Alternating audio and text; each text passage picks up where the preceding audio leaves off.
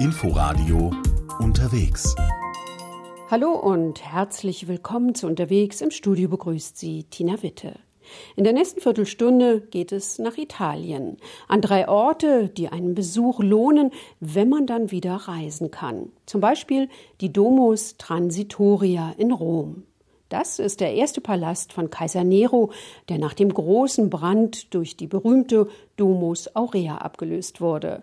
Das Gebäude wurde viele Jahre renoviert. Aufwendige Multimedia-Installationen lassen den ursprünglichen Bauzustand zumindest virtuell wiedererstehen.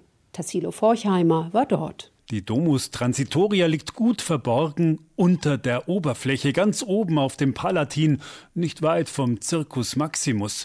Kaum zu glauben, dass hier das zu seiner Zeit wahrscheinlich prunkvollste Gebäude Roms gestanden hat, in Auftrag gegeben von einem bis heute umstrittenen römischen Kaiser.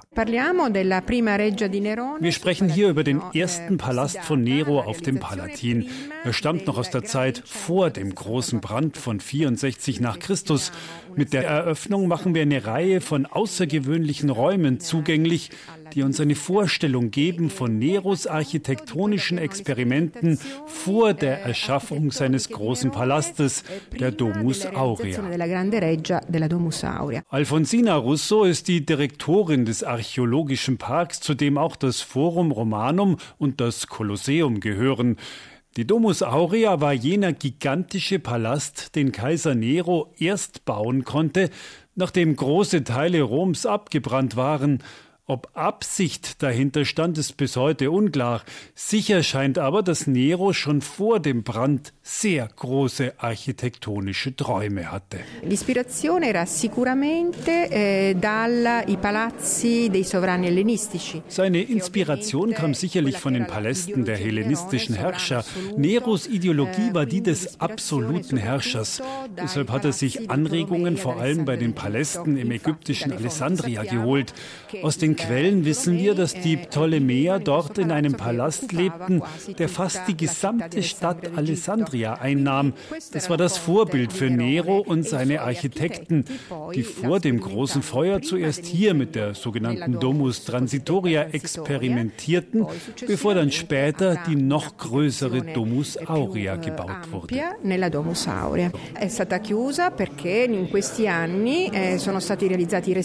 Hier war geschlossen, weil zuvor zuvor restauriert werden musste. Es gab Probleme mit der Feuchtigkeit, vor allem an den Wänden mit den Fresken.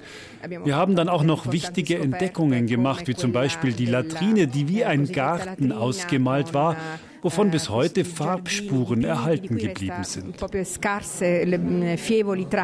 Spuren, die es den Archäologen ermöglichten, den früheren Originalzustand zu rekonstruieren. Dank modernster Computertechnik kann sich jeder ein virtuelles Bild davon machen. Spezielle Multimedia-Brillen versetzen die Besucherinnen und Besucher in das erste Jahrhundert nach Christus. Eliminiamo le strutture appartenenti alla stessa Domus. Eine faszinierende Zeitreise, die deutlich macht, wie prächtig die Räume gewesen sein müssen, in denen Nero damals Musik gehört und seine Gäste empfangen hat. Im benachbarten Palatin-Museum sind darüber hinaus Teile der Wandmalereien und Stuckverzierungen zu bestaunen, mit denen der Palast des Kaisers ausgeschmückt war. Seit Ende April hat der Archäologische Park des Kolosseums zwar wieder geöffnet, aber die Domus Transitoria kann wegen der Pandemie im Moment noch nicht besucht werden reisen wir weiter in Italien Richtung Süden. 50 Jahre lebte Giuseppe Verdi in einer Villa in Sant'Agata in der Provinz Piacenza. Dort komponierte er seine Werke und suchte Kraft und Stille in dem großen Park, der die Villa umgibt. Noch heute leben Nachfahren seiner Familie im Haus. Elisabeth Pongratz hat die Villa besucht und den Cousin Verdis getroffen.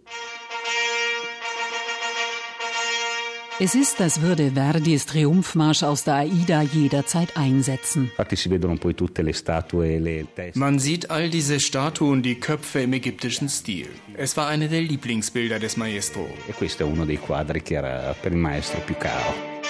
Angelo Carrara Verdi zeigt auf das goldgerahmte Bild, das im roten Salon der Villa Verdi hängt.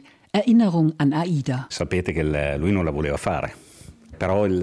Sie wissen wahrscheinlich, er wollte sie nicht schreiben. Absolut nicht. Aber der König von Ägypten wollte sie um jeden Preis zur Einweihung des Suezkanals. Er hat unglaubliche Summen geboten, aber der Maestro ist bei seinem Nein geblieben. Am Ende legen sie ein weißes Blatt hin und fordern ihn auf, seine Summe zu nennen. Er schreibt eine maßlos überhöhte Summe in der Hoffnung, dass sie nicht akzeptiert wird. Doch der König von Ägypten akzeptiert. Und er weiß nicht, wie er sich rausziehen soll und sagt schließlich, ich schreibe sie, aber ich schreibe sie in St. Agatha. Va bene, la faccio, però io la faccio a Sant'Agata. In der Villa in Sant'Agata in der Provinz Piacenza hat Giuseppe Verdi mehr als 50 Jahre gelebt, nur wenige Kilometer entfernt von seinem Geburtsort Leroncole. Angelo Carrara Verdi hat in einem Teil der Villa sein Zuhause. Er ist ein Nachfahre der Cousine Verdis, die dieser zur Alleinerbin bestimmt hatte. Ich nehme den Maestro wahr, seit ich geboren bin. Denn gleich nach meiner Geburt bin ich hierher gezogen. Also ich fühle die Aura, die es an diesem Ort gibt. Die meisten Touristen, die zur Besichtigung kommen, vor allem wenn sie durch die Privaträume gehen, sagen, es wäre so, als würde er von einem Moment auf den anderen hereinkommen und als wäre die Zeit stehen geblieben. E Normalerweise kommen viele Besucher hierher, vor allem Schulklassen. Doch in Corona-Zeiten ist alles anders, es ist ruhig. Davon lässt sich Christina nichts anmerken. Engagiert führt sie durch die gelb gestrichene Villa mit den grünen Fensterläden. Sie kennt jede Ecke, jedes Detail.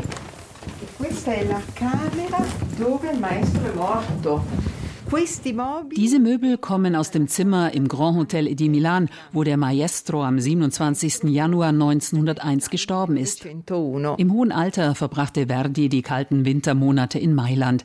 Die Möbel aus seinem Hotelzimmer wurden in den 30er Jahren hier aufgestellt. Ansonsten sieht alles so aus wie zu Zeiten des Komponisten. Das war sein Wunsch, daran müssen sich seine Erben halten. So kann man noch heute in das Zimmer seiner Frau treten, der Opernsängerin Giuseppina Strepponi, oder nachempfinden, wo Verdi sich viel aufhielt, etwa in seinem Schlafzimmer. Ist es der wichtigste Raum der Villa? Meiner Meinung nach ja, denn hier schlief und komponierte Verdi. Es ist also das schlagende und vibrierende Herz der Villa. Das Bett an der einen Wand gleich gegenüber der Schreibtisch. Verdi schlief nicht viel, erzählt Christina. So stand er nachts auf und setzte sich gleich zum Komponieren hin. An der anderen Wand steht ein Klavier von Erard. Dort entstand etwa die Oper Aida. In einem Schaukasten sind Handschuhe zu sehen, die Verdi nur einmal trug, als er 1874 das Requiem dirigierte. Die Natur, die liebte Verdi besonders. Das ist eine Terrassentür mit einem Gitterrost. Von seinem Schlafzimmer konnte er direkt in den Park gehen, ohne Treppen, ohne durch Flure laufen zu müssen. Die Villa, die Verdi 1848 ursprünglich für seine Eltern gekauft hatte, ließ er umbauen. Er war an allem beteiligt, wie ein Architekt plante er mit und investierte seine Honorare in das Landgut. Immer wieder zog es Verdi hinaus, in die Ruhe, ins Grüne. Mehr als sechs Hektar ist der Park groß, der das Haus umgibt. Für ihn war es sehr wichtig. Er liebte es, in seinem Park zu spazieren, den Gesängen der Vögel zuzuhören, den Geräuschen der Natur zu lauschen oder auch ganz einfach der Stille, aus der er Inspirationen für seine großartigen Werke fand. Immense opere. Ob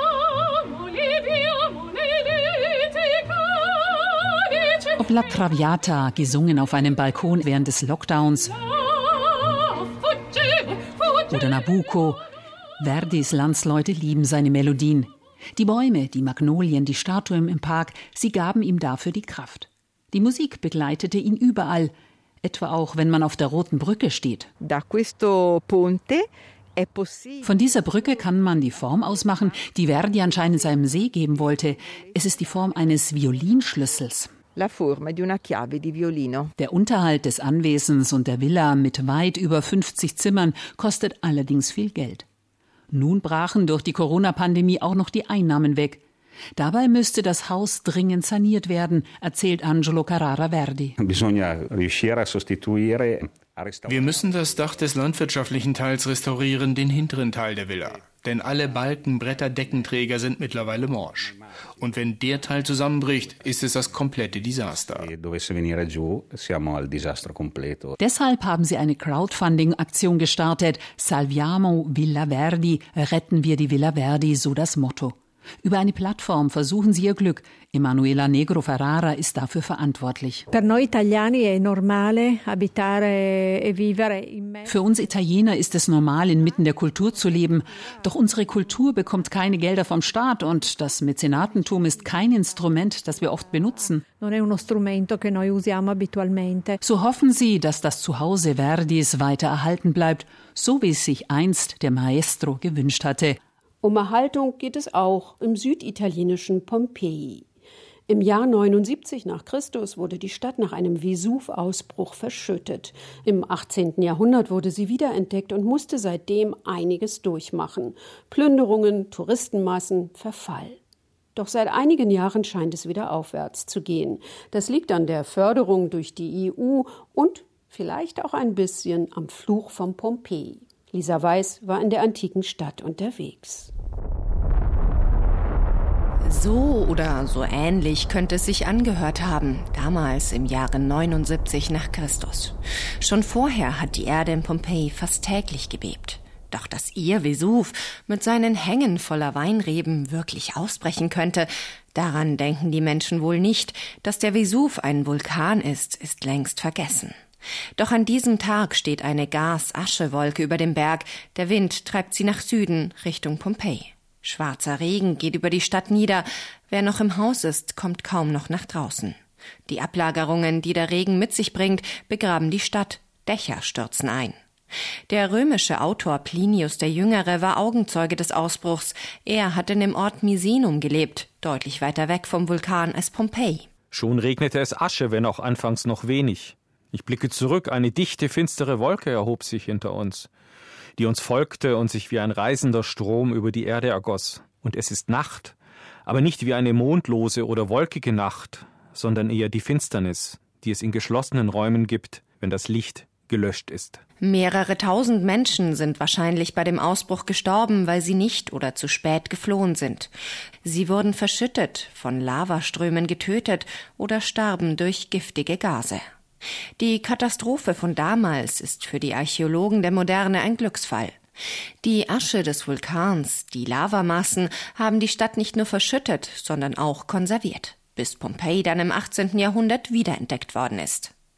Die gut erhaltene Stadt war damals eine Sensation. Wer es sich leisten konnte, ist nach Pompeji gefahren, um die frühen Ausgrabungen anzuschauen. Unter ihnen Johann Wolfgang von Goethe. Es ist viel Unheil in der Welt geschehen, aber wenig, das den Nachkommen so viel Freude gemacht hätte. Ich weiß nicht leicht etwas Interessanteres. Die Häuser sind klein und eng, aber alle inwendig aufs zierlichste gemalt. Das Stadttor merkwürdig, mit den Gräbern gleich daran. Die Ausgrabungen damals waren eher Plünderungen. Alles Wertvolle, Statuen, Fresken, Kunst wurde aus der Stadt weggeschafft, vieles wurde zerstört. Erst etwa ein Jahrhundert später hat es die ersten systematischen Grabungen gegeben. Archäologen haben versucht, ganze Häuser freizulegen und das Leben in der Stadt zu rekonstruieren. Aber Wind, Wetter und die Touristen setzten den Mauern und den Fresken ziemlich zu.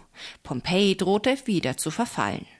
Ein Wendepunkt war dann der Einsturz der berühmten Gladiatorenschule vor einigen Jahren, sagt der Direktor von Pompeji, Massimo Sanna. Ich erinnere mich, dass dem zuständigen Minister der Rücktritt nahegelegt wurde. Das hat dazu geführt, dass man die Dinge aus einem anderen Blickwinkel gesehen hat. Insgesamt war dieser Einsturz ein glücklicher Einsturz, kann man sagen. Denn plötzlich haben sich sowohl Italien als auch die EU um Pompeji gekümmert. Es gab viele Millionen Euro, mehr Archäologen, Informatiker oder Restaurateure und ein besseres Management. Eigentlich sollten mit dem Geld vor allem die bisher ausgegrabenen Häuser gesichert werden. Aber bei der Gelegenheit haben die Archäologen eine spektakuläre Entdeckung gemacht. In einem Haus am Rande der Ausgrabungen ist eine Inschrift mit Kohle an die Wand gemalt mit einem Datum aus dem Oktober. Bis dahin ist man davon ausgegangen, dass Pompeji am 24. August des Jahres 79 verschüttet worden ist, denn so schildert es Plinius der Jüngere. Wahrscheinlich eine Art Kopierfehler des Textes im Mittelalter, vermutet Osanna. Irgendein Mönch wird sich wohl beim Datum verschrieben haben und das hat eine Kettenreaktion ausgelöst. Ich glaube, dass der 24. Oktober inzwischen am wahrscheinlichsten das Datum des Ausbruchs ist. Vielleicht gibt es aber irgendwann noch einmal neue Erkenntnisse und ein neues Datum. Nur rund zwei Drittel der antiken Stadt sind bis jetzt überhaupt ausgegraben. Es ist eine Art Museum zum Anfassen. Nur mitgehen lassen sollte man nichts, denn da ist ja noch der Fluch von Pompeji, sagt Massimo Osanna. Jede Woche kommt ein Paket bei uns an. Mit Steinen, Tonscherben, Bruchstücken von Putz. Kleine Andenken, die Touristen im Laufe der Jahre aus der Stadt mitgenommen haben und die sie jetzt zurückgeben. Und zwar, weil es heißt, dass es Unglück bringt, etwas aus Pompeji mitzunehmen. Deswegen kommen auch Briefe an, die uns erklären, was den Leuten zugestoßen ist. Und da ist wirklich alles dabei, vom kranken Familienmitglied bis zum verstorbenen Hund. Unterwegs in Italien. Sie können die Sendung auch als Podcast in der ARD Audiothek abonnieren. Danke fürs Zuhören und bis nächste Woche. Im Studio verabschiedet sich Tina Witte. Inforadio unterwegs.